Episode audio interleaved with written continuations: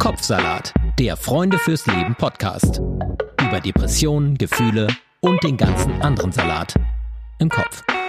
Es gibt einen Unterschied zwischen total Depri sein, wenn der neue SUV mit den falschen Fußmatten ausgeliefert wird, und einer ernstzunehmenden Volkskrankheit. Das hat Harald Schmidt mal gesagt in seiner Funktion als Schirmherr der Stiftung Deutsche Depressionshilfe. Und damit herzlich willkommen zur zweiten Folge beziehungsweise zur zweiten Portion von Kopfsalat. Ich bin Sonja Koppitz. Ich bin Sarah Steinert und in dieser Folge geht es um den Unterschied, den viele nicht sehen oder von dem sie auch gar nicht wissen, dass es ihn gibt, nämlich der Unterschied zwischen mal mies drauf sein oder wirklich krank sein, wirklich depressiv sein. Jeder von uns ist ja mal gestresst und mies drauf, das ist ganz total normal. Äh, und auch jeder schläft mal schlecht. Aber wo genau ist denn eigentlich die Grenze zur Krankheit? Ja, das ist ziemlich schwierig, glaube ich, wenn man mal bedenkt, dass bei der Depression als solche gar nicht immer von Krankheit die Rede war. Äh, in der Antike zum Beispiel hat man von Melancholie gesprochen. Da hat man gedacht, ja, bestimmte Wetterkonstellationen sind irgendwie für dieses Gefühl verantwortlich. Und dann im 19. Jahrhundert erst kam der medizinische Begriff der Depression auf und der Neurologe Sigmund Freud war dann einer der ersten, der die Depression im psychischen Erleben und damit im Kopf irgendwie überhaupt verorten konnte. Ja, und trotzdem das jetzt ja schon einige Zeit her ist, gibt es auch heute noch ganz viele Missverständnisse. Die Depression ist nämlich eine Krankheit, das nochmal vorweg gesagt. Und depressive Störungen gehören zu den häufigsten und zu den am meisten unterschätzten Erkrankungen. Man geht davon aus, dass weltweit inzwischen circa 350 Millionen Menschen unter einer Depression leiden. Das sind also ungefähr so viele, wie die ganze USA bevölkern oder dort leben. Und bis zum Jahr 2020 werden Depressionen oder affektive Störungen, zu denen die Depressionen gehören, laut der Weltgesundheitsorganisation weltweit die zweithäufigste Volkskrankheit sein. Und zu so einer Krankheit gehören äh, klassischerweise klar definierte Symptome und über die sprechen wir heute. Also was ist die Depression und wie macht sie sich bemerkbar? Welche Schweregrade gibt es? Welche Formen und ab wann solltet ihr euch Hilfe holen? holen. Darum geht's heute bei Kopfsalat. Deprimiert oder depressiv, Symptome erkennen.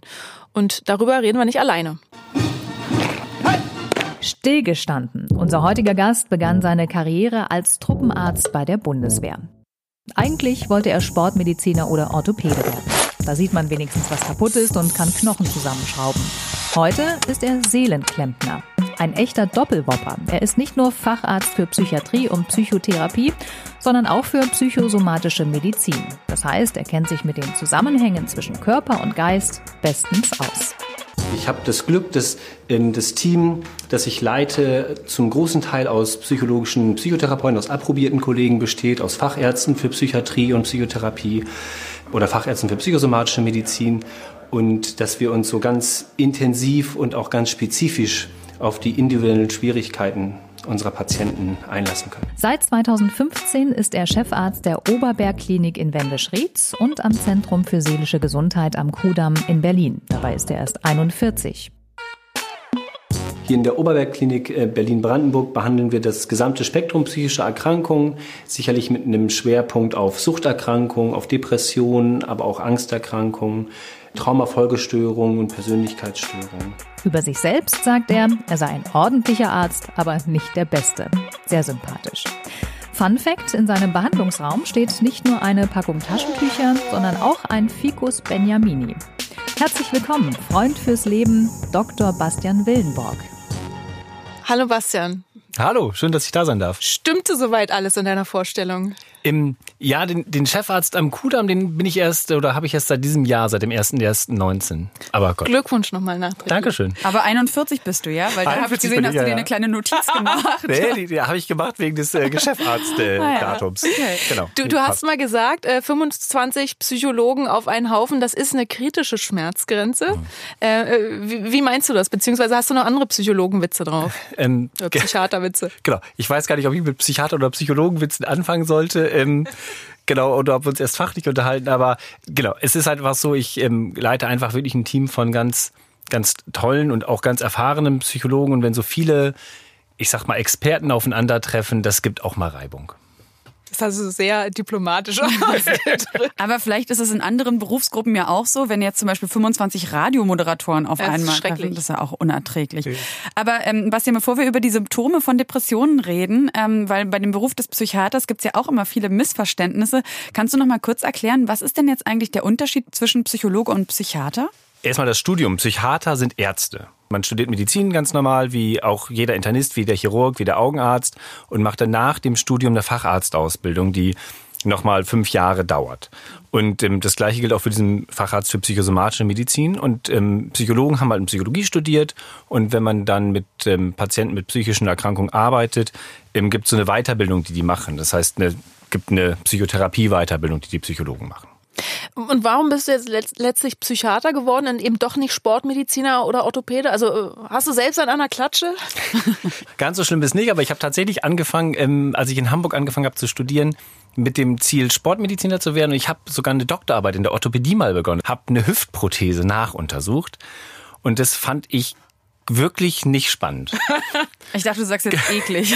nee, das gar nicht. Ich fand es einfach wirklich nicht spannend. Und dann hatte ich ähm, das Glück, die Vorlesung beim, beim Professor Naber, das ist der, der ehemalige Klinikleiter da in Hamburg gewesen, der hat eine unglaublich spannende Vorlesung gemacht und das, das Arbeiten des Psychiaters, sich einfach viel mit Patienten auseinanderzusetzen, Zeit zu haben, auch wirklich noch für Gespräche Zeit zu haben, die man ja sonst im, im alltäglichen klinischen ja, Setting nicht mehr so mhm. richtig hat.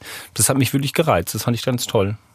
Ähm, bevor wir jetzt mit dir darüber sprechen, woran man genau eine Depression erkennt. Ja, weil du hast uns wahrscheinlich untrügliche Symptome mitgebracht, an denen man sich dann wirklich ganz klar langhangeln kann und äh, Missverständnisse ausgeschlossen sind. Wir haben uns aber vorher mal auf der Straße umgehört und haben da mal bei den Leuten nachgefragt, wie das für die eigentlich ist, ob die eigentlich auch ganz klar wissen, was sind denn die Symptome einer Depression.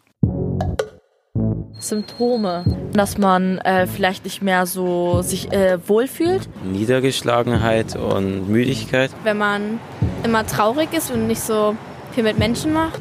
Der Mensch, der zieht sich halt dann komplett zurück, möchte eigentlich noch daheim sein. Was meinst du, woran erkennt man eine Depression? Was sind die Symptome? Vielleicht ist man oft nicht mehr glücklich. Dass man sich vielleicht verschließt vor anderen? Gute Frage. Ja, ich denke Lustlosigkeit. Erkennt man daran, dass man halt dann auf einmal keine Lust auf gar nichts mehr hat. Und das ist quasi das letzte Warnzeichen. Wenn jemand was fragt und nie wirklich sagen, ja, wir machen was, sondern immer alleine zu Hause will. Persönlichkeitsveränderung. Mein Kumpel hat, der viel arbeitet, aber trotzdem noch abends oder am Wochenende rausgegangen ist und deshalb die ganze Zeit sagt, nee, ich habe jetzt keinen Bock mehr drauf. Irgendwie hat das sich verändert. Woran erkennt man eine Depression? Schwierig. Ich weiß es nicht. Ich würde es nicht erkennen. Und eine Depression ist eine richtige Krankheit. Da gibt es ja so richtige Symptome. Hast du eine Ahnung, was die Symptome von einer Depression sind? nee. Nee, also vielleicht ja dieses Ritzen, aber ich glaube, es ist kein Symptom, aber keine Ahnung. Wenig Schlaf vielleicht? Naja, man merkt schon am Menschen so. Von der Art, wie er so gegenüber den Mitmenschen ist. So ein bisschen genervt. Manchmal ist man ja auch einfach so genervt, ohne eine Depression zu haben. Also wenn er vielleicht viele Sachen nicht akzeptiert. Zum Beispiel im Unterricht so, so nichts sagen, in der Ecke sitzen, meist so schwarz gekleidet. Viel nachdenken über so Sachen oder über sein Leben halt auch.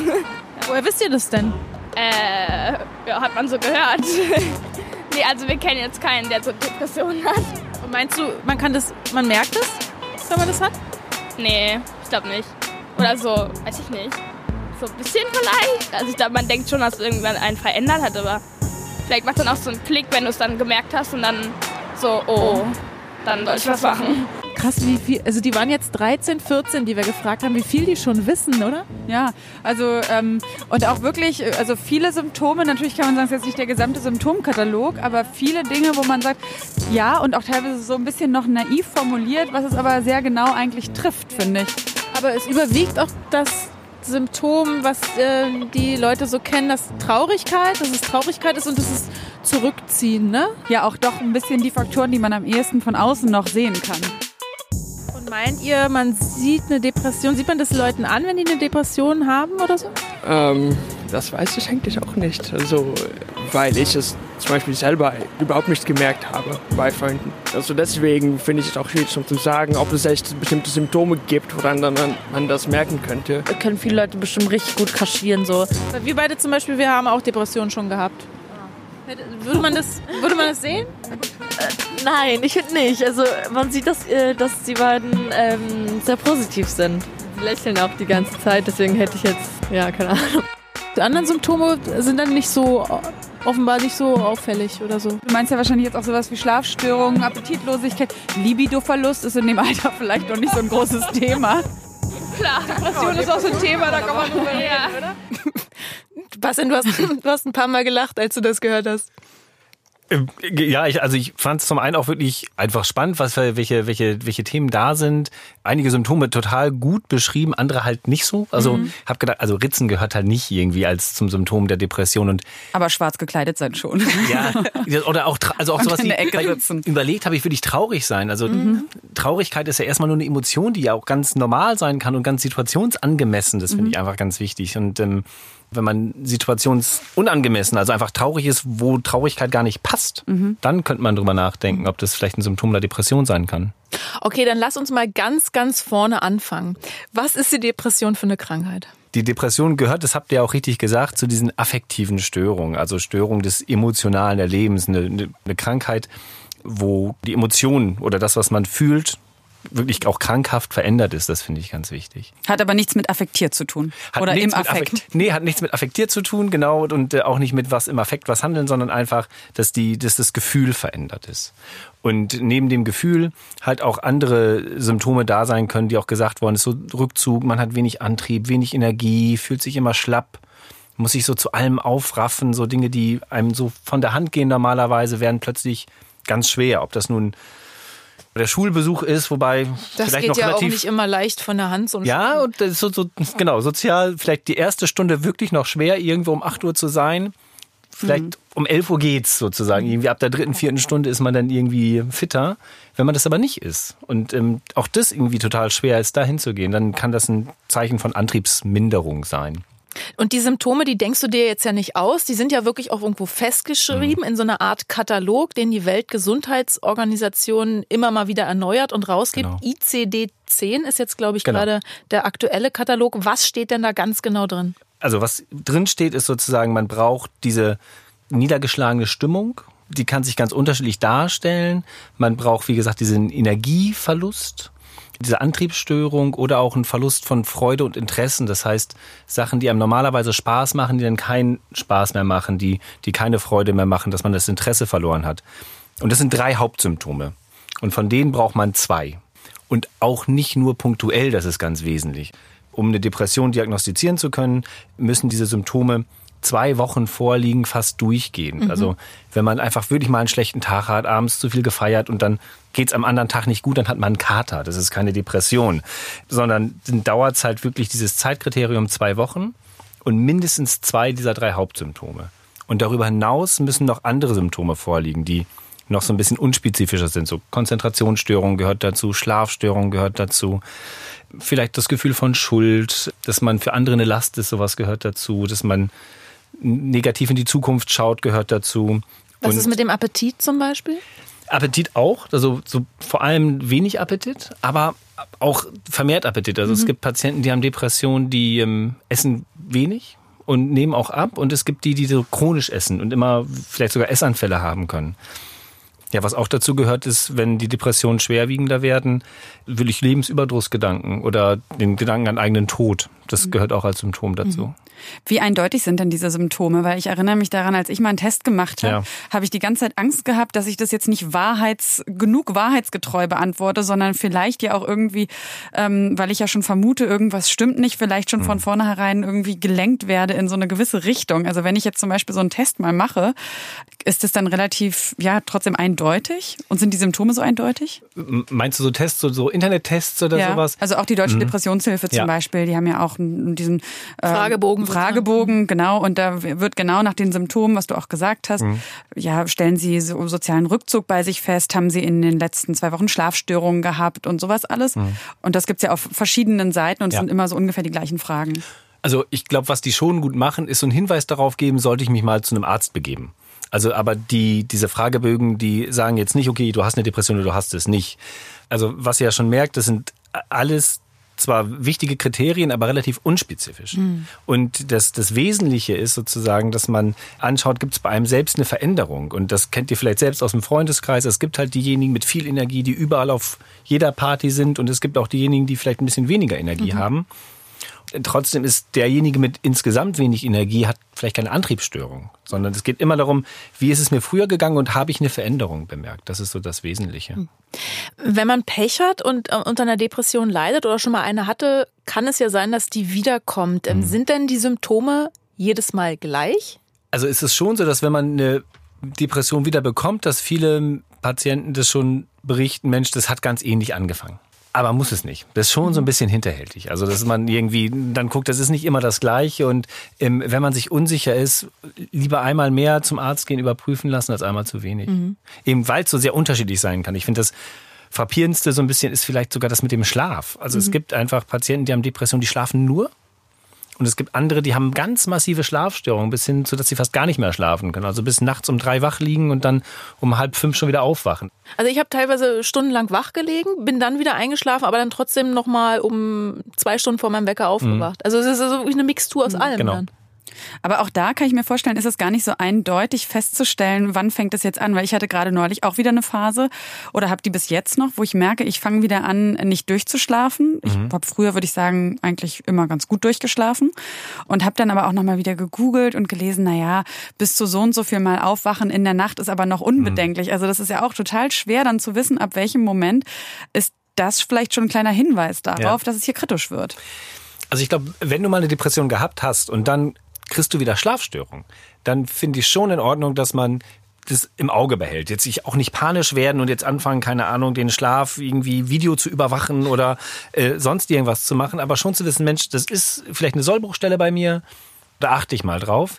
Aber nur aus einer Schlafstörung kriegst du ja keine Depression. Das ist ein Nebenkriterium. Und wenn es dir sonst noch gut geht, dann ist es erstmal eine Schlafstörung. Mhm. Aber man wird ja selbst auch misstrauisch. Deswegen ist es schon gut, gut dass du ansprichst mit der Videoüberwachung. Man äh, beobachtet sich ja sozusagen selbstkritisch und hinterfragt immer, ist es jetzt noch normal oder wo ist da die Grenze? Ich würde gerne nochmal über diese Antriebslosigkeit mhm. sprechen. Was bedeutet denn diese Antriebslosigkeit, die ja auch nicht bei jedem gleich ist? Nee, also Antriebslosigkeit kann das für dich bedeuten, man kommt gar nicht mehr aus dem Bett. Man hat keine Energie mehr aufzustehen, hat keine Energie mehr, sich zu waschen, anzuziehen, Basis, Körperhygiene, dass das wirklich ganz, ganz schwere Zustände annehmen kann. Mhm. Antriebsstörung kann aber auch bedeuten, ich quäle mich zur Arbeit und es fällt mir schwerer, aber ich kann noch am Arbeitsleben teilnehmen und mache auch meine Arbeit vielleicht nicht ganz so gut, wie man es von mir gewohnt ist, fahre dann nach Hause und gehe da nicht mehr aus, was ich sonst machen würde. Mach keinen Sport mehr, treffe mich nicht mehr mit Freunden, weil mir dazu die Energie fehlt. Mhm. Also muss man schon wissen oder gucken, ähm, was man so generell für ein Typ ist auch und ob sich da am Verhalten ein bisschen was ändert. Genau. Also würde ich die Verhaltensänderung und das veränderte Erleben auch der jeweiligen Person, wie das halt so ist. Es gibt Menschen, die machen ganz, ganz viel und gut, es gibt Menschen, die machen einfach ein bisschen weniger, die ziehen sich eher zurück, auch von einer Primärpersönlichkeit. Der Unterschied ist das Wesentliche. Mhm. Wir haben es auch in der letzten Folge schon besprochen, dass ja ganz oft gesagt wird, ja, Depression ist vor allem ganz traurig sein. Und ähm, das ist ja eben, haben wir auch schon gelernt, nicht unbedingt der Fall, sondern es geht vielmehr darum, dass man so eine Gleichgültigkeit entwickelt, auch gegenüber Sachen wie zum Beispiel Katzenbabys. Mhm. Ähm, woran liegt denn das genau? Wo jetzt das Entstehen von Gleichgültigkeit herkommt, das ist ja, genau, müsste man ja auch wissen, wo Depression ganz genau herkommt. Das ist ganz schwierig. Da machen wir auch nochmal eine extra Folge zu Ursachen. Ja. Oh, und, Gott sei Dank. Ne? Ja, aber ja. man fragt sich ja als Betroffener, also ja, also Katzenbabys habe ich immer drauf reagiert mhm. und auf einmal ist mir alles egal. Naja, schon ganz spannend, dass man sich bei so einem Symptom Gedanken macht, ist mir alles egal, wenn man plötzlich irgendwie, keine Ahnung, ein dickes Knie bekommt, weil man das entzündet ist, macht sich man sich vielleicht gar nicht so Gedanken, sondern das Knie ist kaputt und darum tut es jetzt weh mhm. oder ich habe irgendwie einen Ausschlag, weil ich eine Allergie habe und fragt da auch nicht, warum kommt das gerade oder woher kommt es. Ich glaube, das wahrzunehmen, Mensch, das ist jetzt anders und es hat sich früher anders angefühlt, mhm. als ich das jetzt erlebe und das ist irgendwie nicht in Ordnung. Ich glaube, das ist so das Wesentliche. Ich weiß nicht, ob ihr mhm. damit zufrieden seid, aber so richtig, ne? Man ist nie zufrieden, wenn man eine Krankheit hat. Ja. Und man möchte es immer gerne verstehen. Ja. Und es ist ja auch Weil die Frage, ob man das in dem Moment dann auch wirklich wahrnimmt, dass sich da was verändert ja. hat. Weil wenn man dann so äh, in dieser vielleicht auch darüber können wir auch mal reden, über diese Konzentrationsfähigkeit und diese Grübelschleifen, wo man dann drin mhm. hängt, ob man dann es überhaupt noch merkt, dass man sich möglicherweise gerade verändert durch mhm. die Erkrankung. Da würde ich auch gerne noch mal kurz erzählen, ähm, die Geschichte meines Vaters, der hat sich das Leben genommen, sehr überraschend vor drei Jahren und ähm, ich würde sagen, der war vorher ähm, auch schon ein nachdenklicher Typ und ähm, so die paar Wochen vor seinem Tod fing es plötzlich an, dass er äh, so gewisse Gedanken immer wieder geäußert mhm. hat und da habe ich schon auch irgendwie gedacht, auch Gedanken, die jetzt nicht so für mich sich nicht nach so einem realen Problem angefühlt haben oder Probleme, wo ich dachte, zum Beispiel, der mal erzählt, sein Auto wurde fast geklaut, aber es wurde nur fast geklaut. Aber das war für ihn ganz, ganz schlimm. Und der hat, ich habe gemerkt, ähm, vor allem dann natürlich im Nachhinein, der kam aus diesen aus diesen Schleifen überhaupt nicht raus. Und dann haben wir auch mit ihm darüber geredet und haben ihn immer beruhigt und gesagt, Papa, das ist doch, das kriegen wir doch alles hin. Und bei den Sachen, wo ich das Gefühl hatte, da können wir auch wirklich helfen, habe ich ihm dann auch zugesichert, wir, wir machen das zusammen, zusammen mit dir. Und dann hat er immer gesagt, ja, ich, ich weiß schon, ihr habt auch schon recht, das ist alles nicht so schlimm, aber das versteht nur so eine Hälfte meines Gehirns und die andere Hälfte meines Gehirns ist im Ausnahmezustand, hat er immer gesagt. Und das fand ich so auch jetzt natürlich dann mit dem Wissen, was dann passiert ist, so schlimm, dass es gab schon also noch irgendwie so einen, so einen, naja, so einen rationalen, gesunden Teil seines Verstandes, der dachte, irgendwas stimmt hier nicht und trotzdem hat dann das andere Überhand mhm. gewonnen. Ja, wie als würde man die Stellschrauben sehen, aber nicht drehen, ja. dran drehen können. Und auch von außen nicht. Also ich hatte das Gefühl, nichts, was wir ähm, sagen oder tun, kann ihn da rausholen mhm. aus diesen, aus diesen ja, irrationalen Grübelschleifen. Mhm. Also was du gerade beschrieben hast bei deinem Vater scheint ja eine ganz, also wirklich eine ganz schwere Form der, der Gedankeneinengung, des Grübelns, des, des wir nennen das eine formale Denkstörung mhm. sozusagen zu sein bevor wir darauf kommen, weil du es vorhin noch mal gesagt hast, dass mit der diesem Freudinteressenverlust, das ist was, was man in den Anfängen schon viel auch mitbekommt. Also hm. wenn ihr euch vorstellt, es gibt Sachen, die euch wirklich immer Freude gemacht hm. haben, also was sie Sport machen. Und dann dauert es einfach, okay, ich raff mich auf, es macht mir keinen Spaß mehr, es fühlt sich nicht mehr so gut an. Also das sind Sachen, die Patienten schon gut beschreiben hm. können. Wenn es denn so wird, dass das Denken, wie denn bei deinem Vater, so eingeschränkt ist, dass das fast da könnte man sagen, ob es vielleicht sogar eine wahnhafte Depression gewesen ist, weil er so starke Gedankenverzerrungen, nenne ich es jetzt einfach mal, gehabt habt, die fern der Realität waren, dann ist es tatsächlich schwierig, sozusagen da auch reinzukommen. Das sind schon Zustände, da würden wir ganz dringend empfehlen, dass jemand ins Krankenhaus geht, mhm. wenn er denn dazu bereit ist oder gerade wenn er denn auch sozusagen androht, sich was anzutun, auch wenn er nicht dazu bereit ist, dass man dann einfach Hilfe holt, einen Notarzt ruft oder ähnliches. Was ja das wirklich Schlimme ist bei einer Depression, finde ich auch, dass man ja weder zu sich selbst noch zu jemandem anderen äh, sagen kann, reiß dich mal zusammen, es wird schon alles gut, guck doch mal, was du alles hast, ruh dich doch einfach mal aus. Hm. Warum funktioniert das nicht? Ja, das funktioniert genauso wenig wie gerne, wenn ich dir sagen würde, jetzt lauf doch einfach mal einen Marathon, wenn du ein gebrochenes Bein hast. Das ist halt einfach unfair. Mhm. Im Rahmen dieser Erkrankung ist halt das Denken, das Erleben, die Konzentration sind halt verändert. Mhm. Und wir würden ja auch niemandem sagen, jetzt reiß dich mal zusammen und hab mal ein bisschen weniger Fieber. Also das ist ja total absurd. Ja. Das Schwierige ist ja wirklich auch immer dieses, dass es so keine Biomarker gibt. Also man, man kann jetzt nicht Blut abnehmen und sieht, oh, Depression. Man kann auch nicht wie beim Fieber feststellen, erhöhte Temperatur, Depression. Es gibt kein Röntgenbild, mhm. mit dem das festzustellen ist. Das heißt, es ist äh, für einen selber ne, irgendwie schwer zu erkennen. Ich habe mich immer gefragt, wie einfach oder wie schwer ist es denn auch für dich als Experten, mhm. das zu erkennen? Also kannst du einem Patienten oder einem potenziellen Patienten ansehen, oh, höchstvermutlich ist es eine Depression? Oder nach einem kurzen Gespräch das feststellen? Gleich am Händedruck. Nein, nein. Ähm, also das ist natürlich so, dass das, was wir gerade beschrieben haben, diese Symptome, das würde man erstmal als depressives Syndrom bezeichnen. Ob es denn eine Depression ist, da brauchst tatsächlich nochmal andere Untersuchungen, um somatische Sachen auszuschließen. Also man kann sich halt auch diese Antriebsstörung und schlechte Stimmung, Konzentrationsstörung zum Beispiel haben, wenn die Schilddrüse nicht richtig funktioniert. Mhm. Und das heißt, es braucht dann gerade bei jungen Menschen brauchst wirklich nochmal ein bisschen Diagnostik, so Sachen, die du gesagt mhm. hast. Wir machen vielleicht mal sogar ein Bild vom Kopf. Wir schauen uns das Blut an. Wir gucken uns andere Dinge an.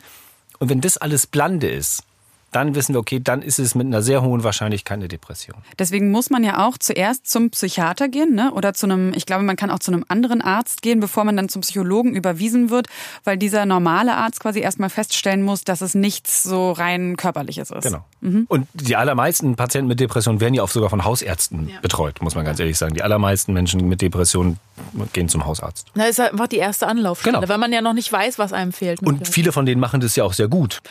Mal angenommen, du hast äh, als Arzt eine Depression diagnostiziert, also du hast die Symptome abgehakt, das hat der so und so oft und so. Sieht man das dann jemanden doch ab einer gewissen, ab einem gewissen Zeitpunkt an, dass er oder sie eine Depression hat? Kann man das dann irgendwann auch sehen? Wenn man jemanden als Patienten gut kennengelernt hat und das, was wir ja vorhin gesagt haben, was Depression ja ausmacht, ist ja eine Störung der Emotionen. Und das merkt man so, so im Kontakt, würde ich sagen. Also das würdest du auch bei einer Freundin merken, wenn es der irgendwie plötzlich anders geht. Dass du merkst, so, irgendwas ist mit dir nicht in Ordnung, dass du schwingst nicht mehr so richtig mit, du freust dich nicht, wenn andere sich freuen, du bist nicht traurig, wenn andere traurig sind. Da kriegt man so ein Gefühl für. Nichtsdestotrotz ist es natürlich wichtig, die Diagnostik ordentlich zu machen mhm. und nochmal zu schauen, was da los ist. Ja, meine Frau hat zum Beispiel mal zu mir gesagt, ich habe dann so einen leeren Blick und so ein bisschen so ein starres Gesicht irgendwie so, weil man anscheinend dann auch keine ja, Gefühlsregung mehr im Gesicht. Mimik. Als würde so alles so ne? ja, mhm. Flach sein. Ne? Genau. Genau, bei mir war das auch so, ich wurde dann nämlich auch mal von einer, von einer Freundin drauf angesprochen, die dann auch zu mir gesagt hat, sag mal, ähm, also dass sie sich Sorgen um mich macht, mhm. weil sie gemerkt hat, dass ich in der Gruppe plötzlich eine ganz andere Rolle eingenommen habe. Also ich war vorher eben eher so ein, ja so, naja, kann man auch vielleicht sagen, ein bisschen so im Mittelpunkt, immer ein bisschen laut, hier ein Witz, da ein Witz. Und äh, dann hat sie irgendwie gemerkt, so, äh, irgendwas ist aber anders, weil mhm. plötzlich bin ich viel stiller und ich habe auch immer gemerkt, ich kann nicht so richtig, ich komme überhaupt nicht rein. Und bei mir war das aber schon auch oft, würde ich sagen, so ein Gefühl von Schwere und Traurigkeit. Und ich war zum Beispiel auch immer extrem weinerlich. Also man musste mich nur so nur mal so, so bestimmte Sachen fragen und dann kamen mir immer sofort die Tränen mhm. und so, äh, so als wäre da so, so ein Kloß, der dann immer so, so ausbricht. So. Und Wenn man bei der Merci-Werbung anfangen, anfangen muss zu weinen zum Beispiel. Mhm. Ne? Ja, ja echt. Aber genau, auch das wäre ja sozusagen situationsunangemessener Affekt mhm. an der Stelle. Mhm. Und, genau. Aber ist auch ein schönes Beispiel, dass wie du sagst, das fällt es halt auf, wenn du dich mhm. anders verhältst. Und das eine super Freundin, dass sie dir sagt, Mensch, was ist mit dir los? Da fällt mir was auf. Das ist ja, genau richtig von ihr gewesen. Mhm. Bevor wir gleich über die Erscheinungsformen der Depression sprechen, würde ich gerne noch mal so ein bisschen zusammenfassen, weil im alltäglichen Sprachgebrauch wird der Begriff depressiv ja häufig für eine normale, traurige, niedergeschlagene Verstimmung verwendet. Der richtige Begriff wäre deprimiert. Wo ist die Grenze zwischen deprimiert oder depressiv? Was ist normal verstimmt? Wo wird es krankhaft? Krankhaft, finde ich, wird's an der Stelle, wenn man das Gefühl, was man gerade hat, nicht mehr mit der Situation zusammenbringt. Und vielleicht auch nicht ganz einfach jetzt. Es kann natürlich einmal die direkte Situation sein, in der man sich gerade befindet. Das kann ja, meine Freundin hat mich verlassen oder ich habe irgendwie eine schlechte Note bekommen oder es ist was anderes Blödes passiert. Ich habe keine Karten mehr fürs Konzert, wo ich gerne hin wollte und dass man in der Folge sich nicht gut fühlt, mhm. vielleicht deprimiert ist. Es kann aber auch sein, dass wenn ich mich an Dinge erinnere, die mir ganz wichtig waren, also sowas wie der Jahrestag von irgendwie meiner Partnerschaft und dann ist die aber gerade nicht mehr. Also dass es dann auch sozusagen später nochmal zu einer Traurigkeit kommen kann, die aber irgendwie trotzdem auch noch angemessen ist. Mhm. Und wenn das losgelöst, dieses deprimierte Gefühl losgelöst von diesen Situationen ist und dann aber dauerhaft anhält, dann ist es depressiv. Mhm. Das Problem ist ja aber auch, dass viele Leute oft beschreiben, dass ähm, sie Auslöser erkennen für ihre mhm. Depression. Mhm. Also zum Beispiel auch eben dann der Verlust von einem nahen Angehörigen oder das Ende von einer Beziehung. Und da kann ich mir vorstellen, es ist auch oft schwierig zu wissen, wann habe ich denn jetzt hier was Eigenständiges mhm. entwickelt, zum Beispiel eben eine Depression ja. oder eine Angststörung. Ähm, und bis wohin ist es aber einfach eine normale Reaktion auf das Ereignis. Mhm. Genau, das ist total wichtig, dass du es sagst, weil es passiert gar nicht so selten, dass irgendwie nach schwierigen Ereignissen sich eine Depression entwickelt und dass man aber zuerst mal gucken muss, ist es noch angemessen tatsächlich? Ist die Trauer, die zum Beispiel nach dem Tod von einem nahen Angehörigen da ist, das ist ja erstmal normal und es ist ja auch wichtig, dass man sich zurückzieht, dass man vielleicht Sachen durchdenken kann und ähnliches. Trotzdem ist es auch so, dass bei den meisten Menschen, die in der Trauer sind, die auch noch die Möglichkeit haben, sich zwischendurch zu freuen. Die können, haben noch so Gefühlsschwankungen. Dann gibt es vielleicht auch also gerade bei Trauerprozessen gibt es vielleicht ganz witzige Erinnerungen auch an denjenigen, dass mhm. man zwischendurch mhm. lachen muss und sich an irgendwelchen Quatsch erinnert, den man gemeinsam gemacht hat. Und wenn das nicht mehr geht oder wenn einfach die Zeit so lang wird, dass das Monate anhält, dann würde man schon sagen, okay, das hat jetzt sozusagen diesen normalen Prozess verlassen und es ist jetzt in eine psychische Krankheit übergegangen. Ich fasse mal kurz zusammen. Die Depression ist ziemlich hinterlistig, weil es gibt äh, sehr, sehr viele verschiedene Symptome, die auch genauso gut vielleicht auf andere Krankheiten zutreffen, die nicht bei jedem gleich sind. Subjektives Empfinden spielt eine Rolle. Und dann gibt es auch noch verschiedene ähm, Erscheinungsformen. Also man kennt so diesen Begriff der Herbstdepression oder Winterdepression. Mhm. Es gibt eine postpartale Depression. Was, was gibt es alles für, für, für Arten der Depression? Depressionen sind wirklich extrem unterschiedlich. Mhm. Wir haben schon gesagt, irgendwie viel essen, wenig essen, viel schlafen, wenig schlafen. Dann gibt's die Menschen, die sich zurückziehen und dann gibt's die, die vielleicht sogar eher so ein bisschen aggressiv, gereizter werden, die nicht bei jeder Kleinigkeit, wie du es gesagt hast, anfangen zu weinen, sondern ja. gleich irgendwie hochgehen und ja, andere anschnauzen. So mache ich das. Genau. Berliner Depression Depression vielleicht, ich weiß es nicht, aber genau, dann gibt es diese saisonal bedingten Depressionen. Bei denen ist es tatsächlich so, dass das relativ zuverlässig mit dem Licht zusammenhängt. Es gibt Menschen, die so auf Dunkelheit ganz sensitiv reagieren und dass, wenn weniger Licht da ist, auch eher so eine deprimierte Grundstimmung haben, die dann auch wirklich eine Depression münden kann. Das ist diese saisonale Depression. Und das andere, was du gesagt hast, Postpartale, das ist halt nach einer Geburt. Das haben, da haben es Frauen einfach wirklich noch mal viel schlimmer. Diese ganzen Hormongeschichten können letztendlich depressive Zustände mit auslösen. Also sowohl während der Schwangerschaft, also als auch danach. Mhm. Und gehen diese Form, also die saisonale Depression, sage ich jetzt mal, und die nach einer Geburt oder nach einer Schwangerschaft, gehen die wieder von alleine weg? Die allermeisten Depressionen gehen von alleine weg. Es ist nur eine Frage, wie lange sie mhm. anhalten und ähm, genau, wie lange sie dauern. Auch ohne Behandlung meinst du? Auch ohne Behandlung. Mhm. Genau. Ein Großteil der Depressionen würde auch ohne Behandlung weggehen. Die Behandlung, also die dauern halt dann viel zu lange und mhm. dann macht es viel schwieriger. Es macht schon viel Sinn, Depressionen zu behandeln. Aber bei der postpartalen ist es so, dass häufig geht die auch dann weg, wenn sich so Hormone wieder äh, regulieren. Und diese saisonale Depression, die geht dann auch wieder weg, wenn die Sonne kommt. Mhm. die kann man tatsächlich ganz gut mit diesen Tageslichtlampen auch behandeln. So eine habe ich, kann ich nur empfehlen. Hervorragend. Wünscht euch sowas, könnte man ja auch in Büros zum Beispiel ja. mal so. Ja. Ne, so, so wir sitzen hier im dunklen überall. Studio, hier sind so dicke Vorhänge, damit der Lärm von draußen nicht rein. Aber wir haben eine schöne Lavalampe. Wollte ich gerade sagen, die beruhigt mich auch schon die ganze Zeit. ja. Finde ich ganz schön. Ähm, was ich auch noch total spannend finde, es gibt ja auch sowas, das nennt man agitierte Depression. Mhm. Viele assoziieren ja mit einer Depression erstmal diese äh, Antriebslosigkeit, Rückzug und eine agitierte Depression. Da ist aber eigentlich eher das Gegenteil der Fall. Mhm. Da sind die Leute noch sehr aktiv, gehen zur Arbeit, schaffen auch Dinge. Ähm, warum spricht man da trotzdem von einer Depression und was sind die Gemeinsamkeiten vielleicht auch und was sind die mhm. Unterschiede außer dieser Aktivitätsstatus? Der Aktivitätsstatus, das heißt, dann fehlt ein Symptom vielleicht, weil die immer noch sehr ausreichend Antrieb haben, teilweise sogar viel Antrieb. Also mhm. gerade Patienten mit einer agitierten Depression, die kann man vielleicht so vergleichen wie, genau, wie ein Tiger, der irgendwie in so einem kleinen Käfig hin und her, die immer nur in Bewegung sind, immer nicht ruhig sitzen können, ganz, ganz angespannt die ganze Zeit sind. Trotzdem können auch diese Menschen dann natürlich diese reduzierte Stimmung haben und auch Freudinteressenverlust. Dann hast du deine zwei Hauptkriterien mhm. und die Nebenkriterien auch. Also von daher, das ist einfach ein ganz wirklich heterogenes Krankheitsbild. Agitierte ist auch was, was vielleicht sogar eher Männer haben als, als Frauen. Da gibt's auch immer so Geschlechterunterschiede. Ah, du hast mich so angeguckt.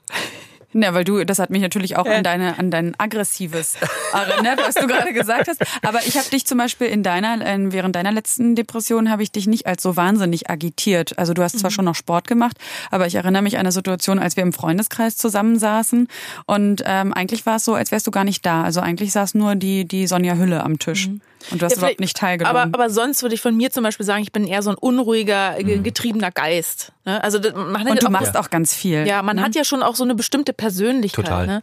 Ähm, eine weitere Erscheinungsform der Depression, über die ich gerne sprechen würde, weil man das oft auch im Volksmund hört, äh, ist manisch-depressiv, also mhm. die bipolare Störung. Was ist da Phase?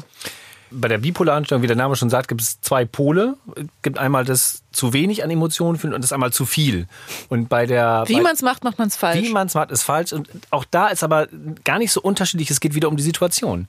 Es ist situationsangemessen. Und wenn ich mich situationsunangemessen zu gut fühle, mhm. kann das ein Hinweis auf eine Manie sein. Also würde ich in Situationen, wo irgendwie alle traurig sind, plötzlich Beerdigung und ich komme rein. Ja, Juhu. ganz genau. Das äh, wird man denken, Mensch, das passt jetzt aber nicht so richtig. Mhm. Mhm. Das wäre sozusagen das, das Manische und dann wenig Schlafbedürfnis haben, sich auch ganz grandios fühlen, das Gefühl haben, ich kann alles und dass man glaubt, der Beste zu sein, plötzlich irgendwie ganz viele Kohle ausgibt, die man nicht hat. Mhm. So, bei der Manie ist dann eher so, also was wir vorhin auch nicht hatten, bei der, bei der Depression gehört zu so weiteren Kriterien auch noch das, was wie Libidoverlust, weniger Sexualität, mhm. das hattet ihr im Einspieler auch.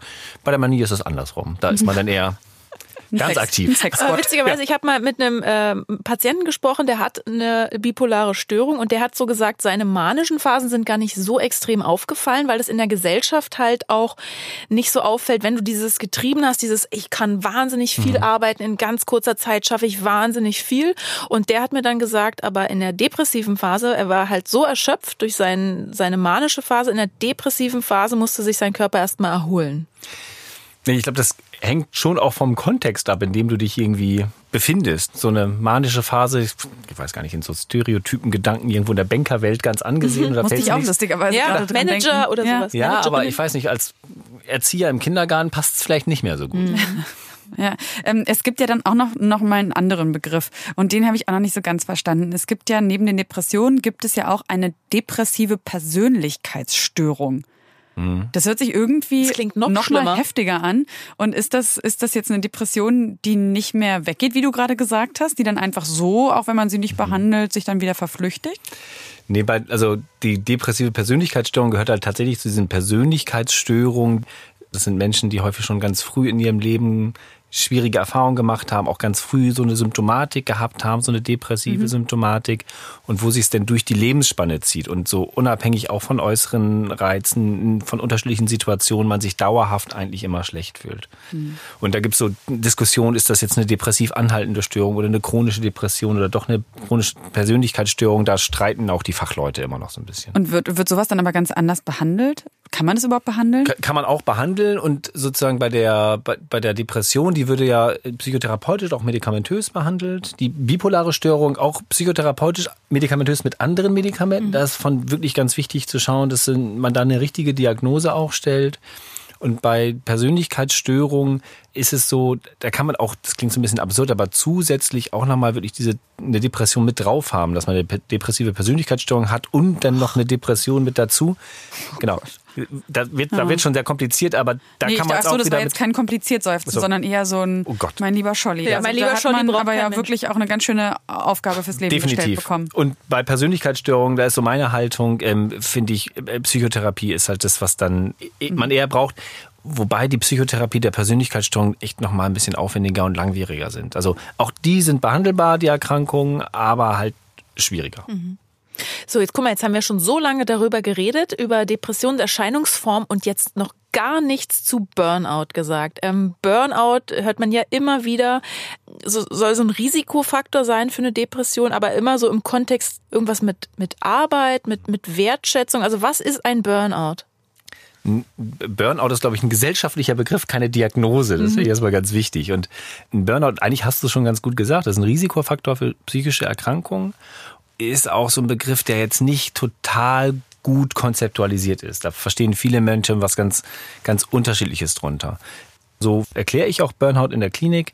Burnout ist, wenn ich für das, was ich leiste, nicht ausreichend zurückbekomme. Also ein Mangel an Gratifikation. Ich tue ganz viel und kriege vielleicht wenig zurück. Oder aber auch ich tue gar nichts. Hat nicht nur mit viel Arbeit zu tun. Also das heißt, ich mache was, ich arbeite, gebe mir wahnsinnig viel Mühe und keiner sagt Danke oder ich werde nicht äh, entsprechend bezahlt oder ich weiß nicht, das ist ja Genau. sehr subjektiv. Total. Ist auch ist auch was sehr Subjektives. Und es gibt natürlich diejenigen, die einfach wahnsinnig viel leisten und viel tun und dafür auch ein wahnsinnig tolles Leben haben deswegen, weil irgendwie sie Kontakt mit ganz unterschiedlichen interessanten Menschen haben, weil sie vielleicht auch ähm, genau ein bisschen mehr verdienen als andere, weil sie ganz viele unterschiedliche Gegenden kennenlernen, weil sie vielleicht viel reisen dürfen. Das ist ja was, was Menschen vielleicht ganz wichtig sein kann.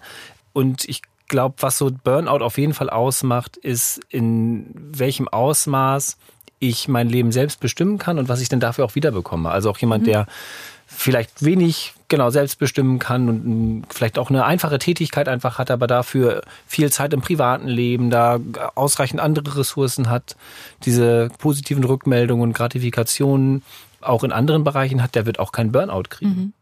Also die Energie muss ja, die ich irgendwo reinstecke in so eine Arbeit, die muss ich auch irgendwo aufsaugen können, auftanken können. Es gibt ja noch das Gegenteil, aber vielleicht ist es auch nicht so richtig out. das genau Ja. das Bore, Bore out. out, genau. Das heißt ja immer, das sind die Leute, die, aber das ist jetzt nicht das Gegenteil insofern, als dass die Leute viel mehr Wertschätzung bekommen, zurückbekommen, als das, was sie Nee. reingeben, sondern dass sie so zu Einfach wenig zu wenig, zu gefordert wenig, werden? ge- Genau, zu wenig gefordert Ja. werden. Dass man irgendwo auf einer, auch als Stereotypen, tut mir leid, Gott, wer weiß, was da kommt, aber irgendwie auf einer Behörde sitzt und irgendwie nichts zu tun hat. An der Stanze irgendwie. An Ja. Fließband. Ja, wenn, wenn man wieder stanzen kann und dann ist die Stanze kaputt, dann muss man da trotzdem sitzen und kriegt irgendwie nichts zu tun. Verstehe. Ich stelle mir die Frage, ähm, weil es diesen Begriff gibt, der, jetzt muss ich so, mich konzentrieren, dass ich es richtig ausspreche, der rezidivierenden Depression. Das heißt, eine Depression, die immer und jederzeit wiederkommen kann. Also einmal Depression, immer Depression.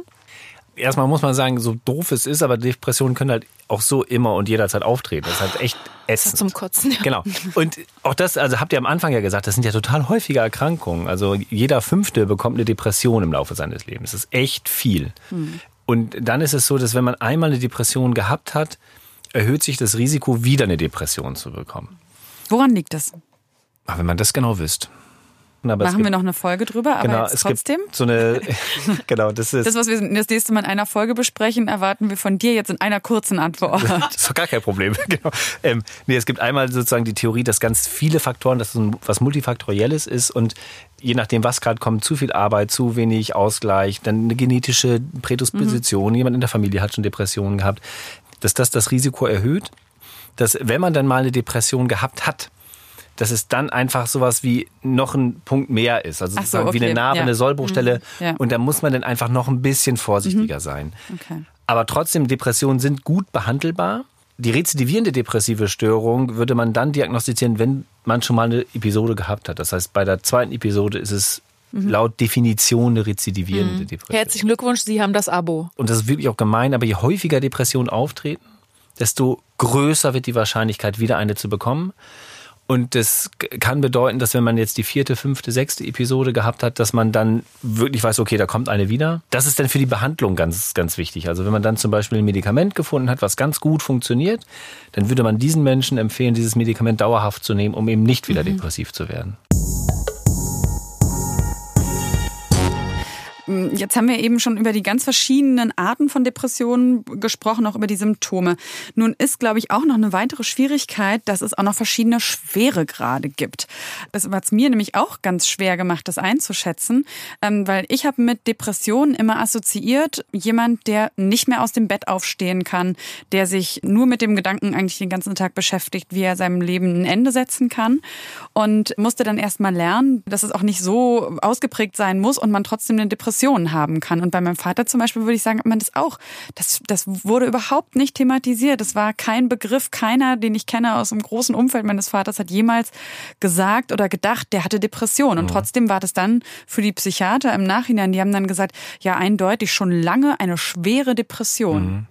Mhm. Gibt es auch da, vielleicht sagst du noch wieder, der gemeinsame Nenner ist trotzdem wieder die Freudlosigkeit oder diese Symptome nur in unterschiedlich starker Ausprägung? Genau, die unterschiedlich starke Ausprägung macht es gar nicht, sondern diese Schweregradeinteilung, die wir haben in leicht, mittelgradig und schwer, die besteht ausschließlich aus diesen Kriterien. Das heißt, wenn ich eine Depression diagnostizieren möchte, auch eine leichte Depression, brauche ich zwei von diesen Hauptkriterien und mindestens zwei Nebenkriterien. Und wenn ich eine mittelschwere, brauche ich auch zwei Hauptkriterien, drei bis vier Nebenkriterien. Und bei der schweren Depression brauche ich alle Hauptkriterien, also mhm. Freudverlust, schlechte Stimmung und die Antriebsstörung und dann vier oder mehr Nebenkriterien. Mhm. Kann man abzählen sozusagen. Ja. Und ich glaube, fällt vielen Menschen tatsächlich nicht auf, weil genau das erlebt man auch, wenn Leute sagen, ich habe komme ich jetzt einen Burnout und sich das genauer anschaut. Häufig erfüllen die Kriterien für eine Depression. Weil, weil du es jetzt auch gerade nochmal angesprochen hast, weil ein Symptom können ja auch Suizidgedanken sein und da gibt's ja auch verschiedene Abstufungen, oder? Es ist ja nicht ich bringe mich ja nicht gleich um, bloß weil ich mal an meinen eigenen Tod denke. Nee, genau. Also das, dieses Denken an den eigenen Tod ist ehrlicherweise gar nichts ganz Ungewöhnliches und das passiert auch gesunden Menschen, dass die mal drüber nachdenken, was wäre, wenn ich nicht mehr da bin. So im Rahmen von, von Depressionen, wenn da Suizidgedanken auftreten, häufig ist eher sowas, zuerst sowas wie ein passiver Todeswunsch. Also die Leute sind irgendwie krank, fühlen sich nicht gut und dann kommt so ein Gedanke wie, ach Gott, ah, wenn ich morgen nicht mehr aufwache, ist auch nicht so schlimm. Mhm. Also das, dieses nichts aktiv zu tun, aber auch damit einverstanden zu sein, sage ich mal, wenn äh, wenn es irgendjemand so möchte. Und dann geht es sukzessive weiter, dass man sich vorstellt, wie könnte ich äh, sozusagen Suizid begehen, sich Gedanken macht, wie würde ich mich mhm. suizidieren.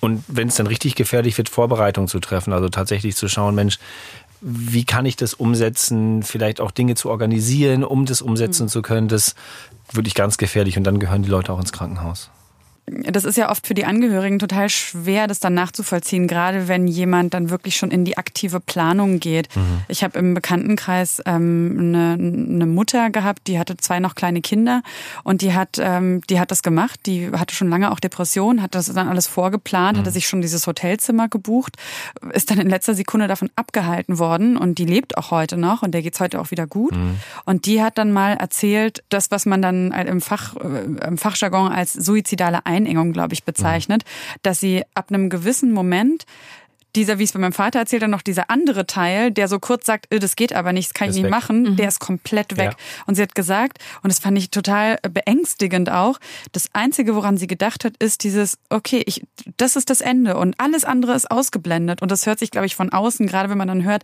da will sich jemand das Leben mhm. nehmen mit zwei kleinen Kindern. Das ist ja ganz schrecklich. Kannst du das nochmal kurz erklären, was da passiert eigentlich im Gehirn? Genau, eigentlich hast du es schon genau richtig erklärt. Das halt im Rahmen der Erkrankung, das ist, glaube ich, ganz wichtig. Das machen die Menschen nicht, um, weil sie sich nicht um ihre Kinder kümmern wollen oder weil sie ihre Kinder nicht lieben, weil sie sonst irgendwas denken, sondern die sind so eingeengt, die sehen das nicht mehr, die vergessen das. Oder mhm. aber es gibt fast noch häufiger, gerade bei suizidalen Patienten, so die Überlegung, ich bin für alle nur eine Last weil ich krank bin und ich werde nicht mehr gesund und denen geht's allen besser, mhm. wenn ich nicht da bin.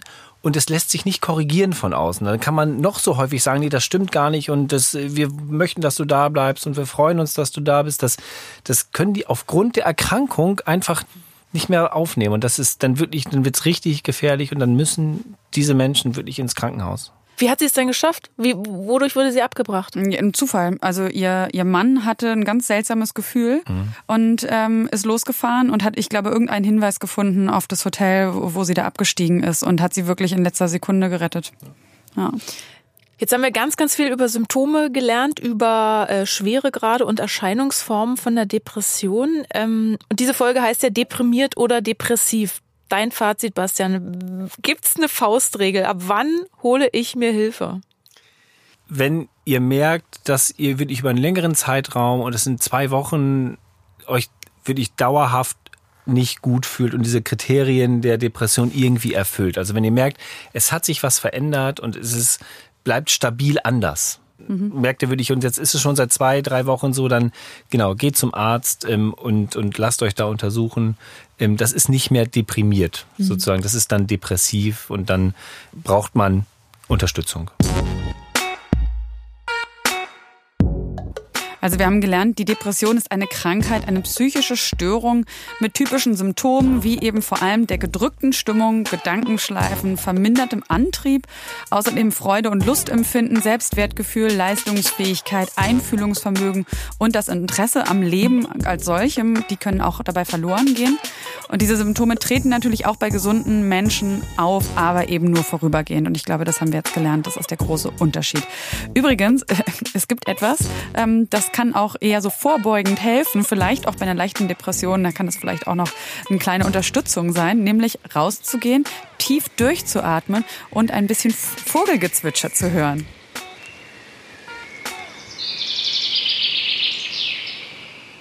Ja, weil für die Entspannung reicht es offenbar äh, schon aus, nur Geräusche aus dem Wald zu hören. Das kam bei einer Studie raus, die die Naturschutzorganisation National Trust in Auftrag gegeben hat. Die entspannende Wirkung äh, könnte daran liegen, sagen die Wissenschaftler, dass wir Menschen im Lauf der Entwicklung meist im Wald gelebt haben oder weil wir Natur mit Entspannung assoziieren. Aber man kann natürlich nicht jedes Problem mit Vogelgezwitscher lösen, schon gar keine Depression, denn eine Depression ist, wie gesagt, eine Krankheit. Ja, trotzdem bekommt dann äh, der Begriff Waldschrat hier fast so einen liebevollen Charakter. In der nächsten Folge von Kopfsalat, da sprechen wir darüber, wie sich eine Depression eigentlich genau anfühlt und wie man das vor allem den Menschen verklickert, die zum Glück ja gesund sind und wie zur Hölle ein Depressionssimulator dabei helfen kann, diese Krankheit anderen zu verklickern. Nächstes Mal zu Gast ist bei Kopfsalat Nele von The Shit Show. A oh, show about shitty feelings. Da krähen gleich die Krähen. Ja, für Nele. Wenn ihr euch nicht sicher seid, ob ihr selbst unter einer Depression leidet oder Freunde, Verwandte und Bekannte, dann geht zum Hausarzt. Infos zu weiteren Anlaufstellen und Krisenberatungen findet ihr auf der Homepage von Freunde fürs Leben auf frnd.de. Dort könnt ihr den Verein und damit auch diesen Podcast mit Spenden unterstützen. An dieser Stelle auch nochmal vielen Dank, Bastian, Dr. Bastian Willenborg. Wenn ihr Hilfe braucht, er ist äh, der Man, der Psychiater eures Vertrauens. Ihr könnt natürlich auch zum Hausarzt gehen, aber vielen Dank erstmal an dieser Stelle, dass du so lange Zeit für uns hattest. Ja, vielen Dank, dass ihr mich eingeladen habt. Vielleicht, genau, sieht man sich mal wieder. Ja, aber hoffentlich nicht mehr in der Depression. Auf keinen Fall.